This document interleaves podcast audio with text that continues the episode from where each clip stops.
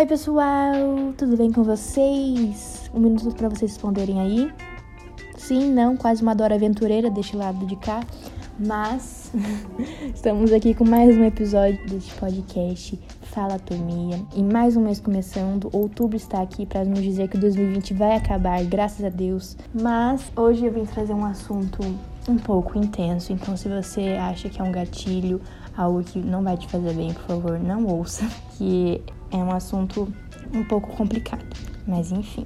Inclusive é o assunto do meu TCC. Para quem não sabe, eu faço arquitetura e urbanismo aqui no NASP, último ano, vamos nos formar. Mas é sobre violência de gênero, e que é um outro nome para violência contra a mulher, para quem não sabe. É um assunto que eu tenho estudado desde o começo desse ano e tenho feito artigos, lendo muitos artigos, estudando algumas análises territoriais também, já que no curso de arquitetura a gente no primeiro semestre tem que escrever um artigo bem completinho sobre o assunto e também fazer uma análise urbana na cidade onde a gente quer aplicar o nosso projeto. Normalmente em arquitetura a gente não, não é só para fazer um TCC qualquer, querendo não fútil, né? A gente sempre tem que ter uma causa social, de preferência, e uma justificativa pertinente para a gente fazer um projeto desse tipo. Então, no final de 2019, quando eu estava decidindo o que exatamente eu iria fazer de TCC, o que eu ia estudar durante um ano inteiro, a violência contra a mulher me veio à mente e eu já sabia que os números aqui no Brasil,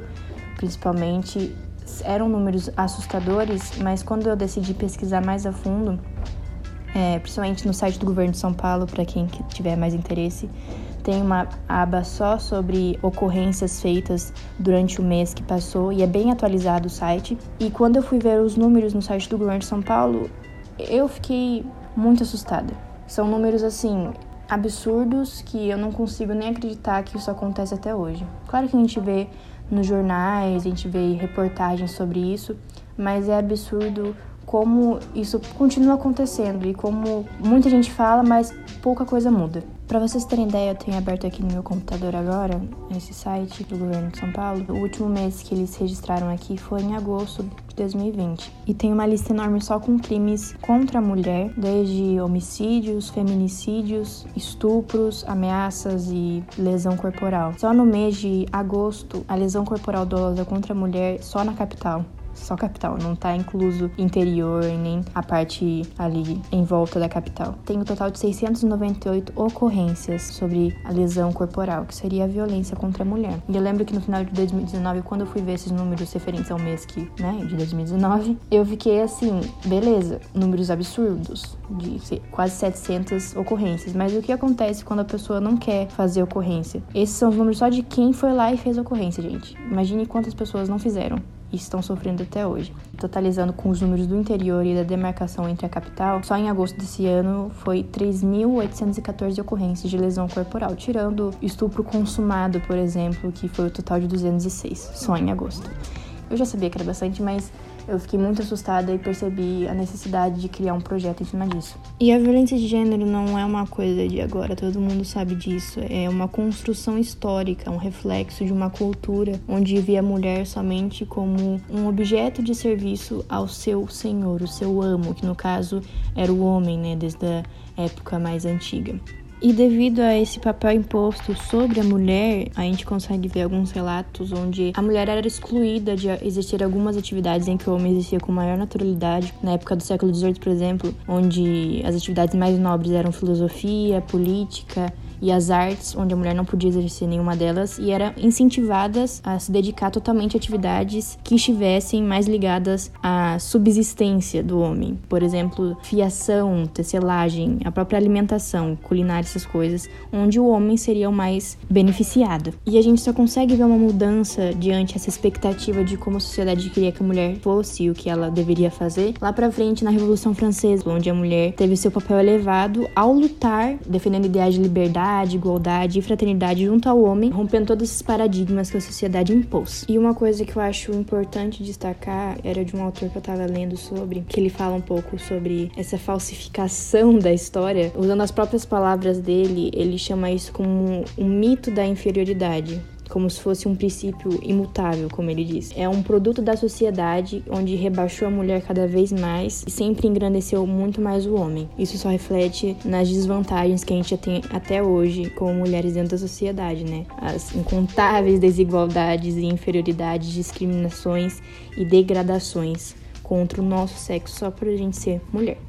E aí que entra a violência de gênero, já que não é a violência só porque eu fiz alguma coisa errada ou mereci, já que essa frase é totalmente errada em se dizer, mas pelo fato de eu ser uma mulher, o agressor, por saber que eu sou uma mulher e sou inferior a ele, vai me agredir e vai abusar de mim. Mas agora focando um pouco no Brasil, a gente tem que lembrar de um ponto de virada, além de todas as conquistas femininas ao longo da história, as lutas feministas para trazer essa igualdade de gênero gênero, acho que um ponto que todo mundo conhece e foi muito importante foi a Lei Maria da Penha, que criminalizou, né, tinha o objetivo de criminalizar a violência doméstica familiar, trazendo proteção à mulher, o que foi de suma importância né? Que antes disso era uma bagunça toda essa questão, mas agora a mulher está muito mais protegida. E é importante destacar também que essa lei abrange para quem também se identifica como mulher. Transgêneros e transexuais também estão muito resguardados por essa lei tão importante. A lei foi feita em 2006, onde foi um ponto de virada dentro desses números, mas como vocês viram no começo do podcast, ainda assim eles continuam alto. Tanto que em 2015 o Brasil encontrava-se no quinto lugar dos países que mais matavam mulheres, que é conhecido como feminicídio. Então a gente consegue ver que é um problema constante e sempre em crescência dentro da nossa cidade, principalmente aqui no Brasil, onde mais de 40% os principais agressores dentro dessa lógica são os próprios companheiros das mulheres. As mulheres mais vulneráveis são as negras, com mais de 50% das estatísticas. Os principais ambientes onde ocorrem essas agressões, a violência em si, é na própria casa da mulher. E é onde que eu entro com o meu TCC, porque após essa, toda essa contextualização histórica de números, dados disponibilizados pelo IBGE, a gente percebe que a casa atualmente é o lugar menos seguro para a mulher que sofre com esse problema. Então a gente pode perceber que a arquitetura pode sim fazer seu papel em ajudar essas mulheres, trazendo um novo lugar onde elas podem ficar neste processo de transição que existe desde o momento que a mulher faz a ocorrência até se acontecer o julgamento ela conseguir se livrar desse mal quando o agressor é preso. Então, dentro desse meu estudo, eu trouxe algumas questões, porque durante esse, esse processo de transição, como eu tinha falado, existe a possibilidade, se a mulher ficar na casa onde existe a agressão, onde o agressor vive junto com ela, de ela desistir da ocorrência devido a ameaças, devido a essas perturbações psicológicas, essas manipulações que ele traz em cima dela, e até mesmo pode causar o feminicídio, que ele ele pode ameaçá-la de morte e inclusive matá-la durante esse processo. Então ela precisaria de um lugar onde ela possa se abrigar e se sentir segura até ela reconquistar essa independência. Então, para entender um pouco como eu podia ajudar elas, primeiramente eu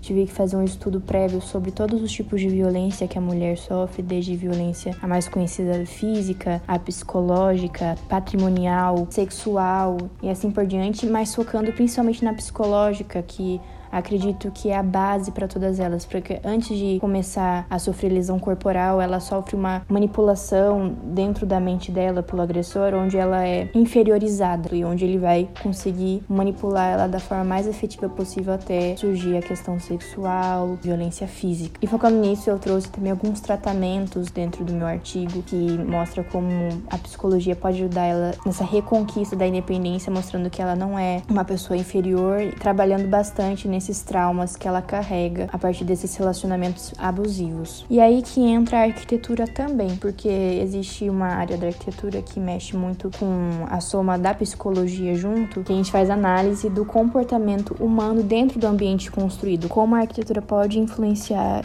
no sentimento da pessoa dentro do ambiente, desde questão de cor, textura, luz, né, e até a forma que o ambiente é projetado. Isso influencia totalmente como a pessoa vai se sentir ali dentro, se ela vai se sentir mais segura mais assustada pelo ambiente, mais protegida devido a como ele vai ser pensado. Então, sim, existem estratégias projetuais, principalmente quando é feito abrigos para mulheres vítimas da violência de gênero, onde você pode trazer métodos dentro dessa elaboração do projeto, não somente para abrigos, mas para qualquer edificação que tem esse objetivo de buscar uma comodidade para os seus usuários. Então, pensando nisso, eu comecei a desenvolver algumas diretrizes de projeto. Se eu for falar de forma bem básica aqui, elas se dividem em três, né? Que seria resgatar a vítima, é, acolher ela dentro da instituição que eu criei e dentro da instituição ela criar a independência dela através do empoderamento feminino. Então, por exemplo, dentro desse abrigo, eu gostaria de chamar ele como instituição ela, né? Porque não é simplesmente só um abrigo onde ela vai ficar morando de forma temporária, mas existe outras coisas dentro dele que vai ajudar ela de forma efetiva. Por exemplo, dentro dessa instituição foi dividido em alguns núcleos, como eu gosto de chamar, onde o núcleo 1 é focado no atendimento, onde teria atendimento, salas de atendimento psicológico, tanto familiar, porque muitas vezes as mulheres vão para este abrigo com os seus filhos, então, né, vai ter esse momento. Tem o atendimento psicológico individual também e o atendimento psicológico infantil, que também pode vir com os filhos, então eles podem ter esse atendimento especial. Além de atendimento psicológico em grupo, onde a gente conhece as rodas de conversa, onde as mulheres podem compartilhar suas histórias e juntas crescerem. Mas também dentro desse núcleo de atendimento existe áreas um pouco mais descontraídas como o próprio salão de beleza, onde elas podem se cuidar e onde ajuda também na autoimagem delas se elas quiserem utilizar desses procedimentos. Além do núcleo 1, existe também o núcleo 2, onde é foca na autonomia da mulher, então vai estar também disponibilizando cursos profissionalizantes Muitas vezes, dentro desses relacionamentos abusivos, o agressor intimida tanto a mulher para ela pensar que ela não é capaz de fazer nada. Então, ela para de estudar ou não se profissionaliza em nada, então trazendo a dependência extrema junto com o agressor, onde a gente pode isso de violência patrimonial. Então, existe esse núcleo 2, onde é focado na autonomia da mulher, onde vai ter várias salas de aula, onde ela pode fazer cursos profissionalizantes, até mesmo creches, onde ela pode deixar o filho pequeno, bibliotecas ateliês onde ela possa desenvolver mais a parte de estudo e artes, que se ela quiser. Então existe, eu não vou entrar muito a fundo disso, mas existe um programa de necessidades que eu desenvolvi muito detalhado em relação tanto na parte de autonomia da mulher quanto no atendimento. E além desses núcleos, entrando mais na parte da habitação em si, eu fiz um estudo prévio de um estudo de caso de outros projetos e percebi a necessidade de não fazer simplesmente quartos onde vai ficar assim todo mundo amontoado, mas trazer quartos de diferentes tipologias. Então tem quartos de tipo para uma pessoa, tem quartos para duas pessoas e quartos para quatro pessoas, trazendo essas tipologias diversificadas, onde elas podem aproveitar tanto a parte mais privada ou também pode ter eh, os quartos para morar junto com os filhos, que é um ponto para se destacar, que muitas vezes existem locais, abrigos podem trazer essa segurança para as mulheres, mas não existe essa disponibilidade das mulheres junto com seus filhos morarem lá temporariamente. Então eu quis trazer isso no meu projeto também. E além de todas essas áreas mais específicas para mulher e para para os seus filhos, se necessário. Existe também a parte mais técnica de administração e também as áreas externas, onde tem a parte de lazer, né, com jardins internos, onde elas podem ficar ali mais em contato com a natureza e, e outras coisas. Mas é importante destacar que dentro dessa instituição que eu estaria criando o projeto, tem a própria DIN, que se vocês não sabem, é a Delegacia Especializada em Atendimento à Mulher.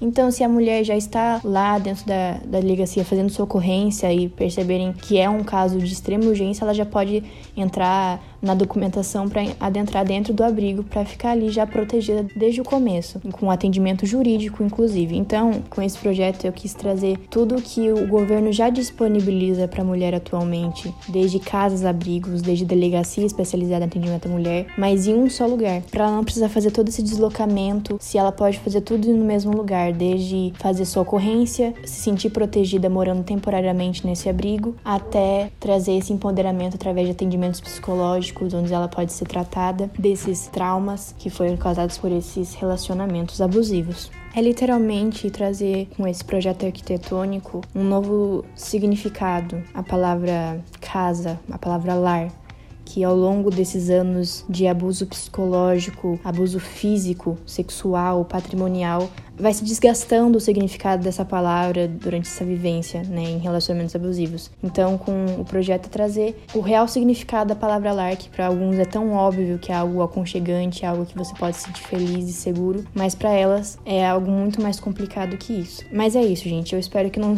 não tenha ficado cansativo esse podcast, talvez seja um dos mais longos. Espero que tenha ficado claro também um pouco desse meu estudo, que eu acho importante compartilhar com vocês. E para quem não sabe, não custa ressaltar aqui, existe um número específico ao atendimento à mulher, em casos de violência principalmente, que é 180, tá, gente? Então, se por algum acaso essa mensagem chegou até você, saiba que você não está sozinha e tem vários atendimentos aí disponibilizados para te ajudar no que você precisar. Mas é isso, gente.